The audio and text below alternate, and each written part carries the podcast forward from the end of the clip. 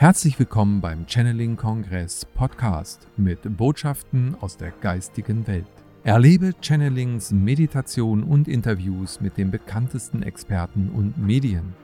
Schön, dass du da bist und viel Spaß mit dem nun folgenden Beitrag.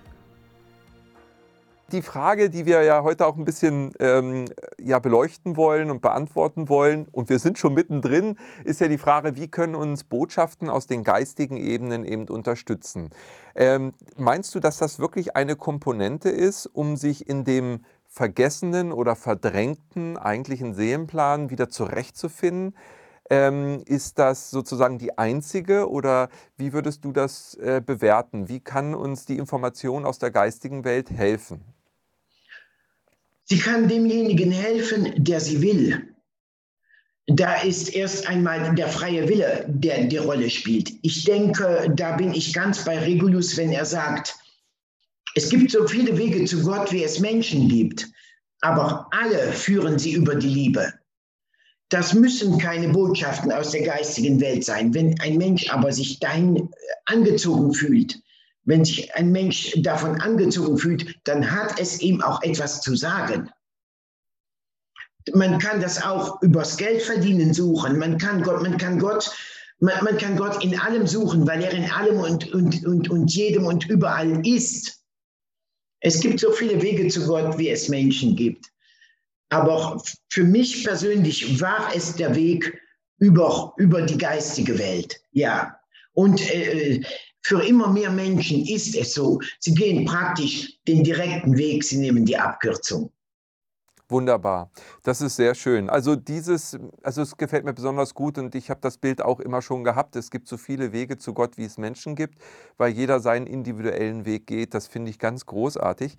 Wenn, wenn ich eben sehe, ähm, ja, dass letztendlich auch das Leid äh, genau das ist, was uns wieder zurückführt in die Einheit, in das Einssein und uns erkennen lässt, wo wir eigentlich herkommen, dass wir ja auch eben ein göttliches Wesen sind, äh, dann ist diese Ebene, von der wir gerade sprechen, wo würdest du die einsortieren? Also du sprichst ja von Regulus als dein Geistführer, der ist mit dir verbunden. Wie würdest du das verorten? Also ähm, wo, wozwischen steht er? Oder wir sind jetzt in so einer 3D-Matrix. Wo ist die geistige Welt? Wo sind die Ebenen, mit denen du da kommunizierst? Äh, Regulus selbst sagt äh, erstaunlich wenig zu diesem Thema. Er sagt in Band 1, sagt er, äh, sie leben in der Dimension der Erzengelebene und äh, außerhalb des aktiven Inkarnationszyklus stehend und uns seit Äonen eng verbunden. In den Folgebänden, wenn er über seine Welt spricht, sagt er immer nur, wir hier im Lichte der Einheit. Äh, dort ist Einheitswahrnehmung mit, mit dem Schöpfer, mit allem, was ist. Es ist unvorstellbare Liebe und Licht und eine Glückseligkeit, die unvorstellbar ist, weil es dort keine Angst gibt. Wo Einheit ist, ist Angst nicht mehr möglich.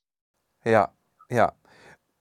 Und du sagtest gerade, sie stehen außerhalb der Reinkarnationszyklen dieser Erde. Das heißt, ist das ich sag mal, das Rad der Wiedergeburt, von denen ja auch in äh, anderen Religionen so gesprochen wird, ist das sozusagen das Spiel, das wir spielen, immer wieder ähm, neu geboren zu werden. Und viele haben ja auch Erinnerungen an alte Leben, äh, dass wir eben hier nicht nur in einem Leben diese Reife, von der wir vielleicht vorhin gesprochen haben, erreichen, sondern über hunderte oder tausende Leben gar. Was denkst du, wie, wie sind da die Zyklen der, der Reinkarnation? Äh, mit Sicherheit, äh, mit Sicherheit ist das so über sehr viele, sehr, sehr viele Leben. Ich glaube nicht, dass man in einem ersten Leben sich grundsätzliche Fragen stellt. Dann muss man sich erst einmal zurechtfinden. Ich glaube, wir spielen dieses Spiel mit sehr großer Begeisterung, mit unermesslich tiefer Liebe zur Sache, Liebe und, und, und, und Selbstliebe vom Seelenplan her jetzt betrachtet.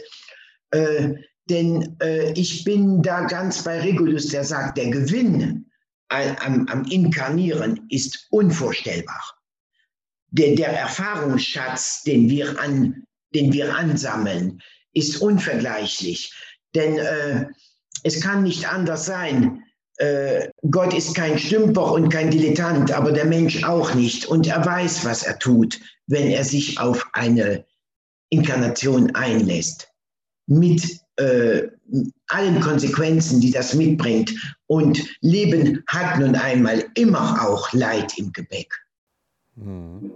Ja, die, ähm, die Geistführung, Regulus, von der wir eben auch schon gesprochen haben, das wäre ja dann letztendlich für jeden Inkarnierten, dass er auch einen Geistführer hat. Wie siehst du das? Mit Sicherheit, ja.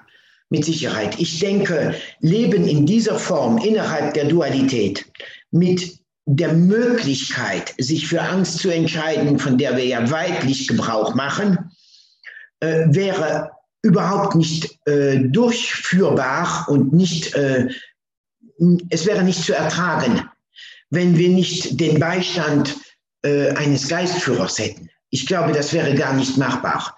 Es beweist sich ja auch durch die Tatsache, dass es so ist. Wir hoffen, diese Podcast-Folge hat dir gefallen und du konntest wichtige Impulse für dich aufnehmen. Weiterführende Links findest du in den Show Notes und folge uns auch hier bei diesem Podcast und in anderen sozialen Medien.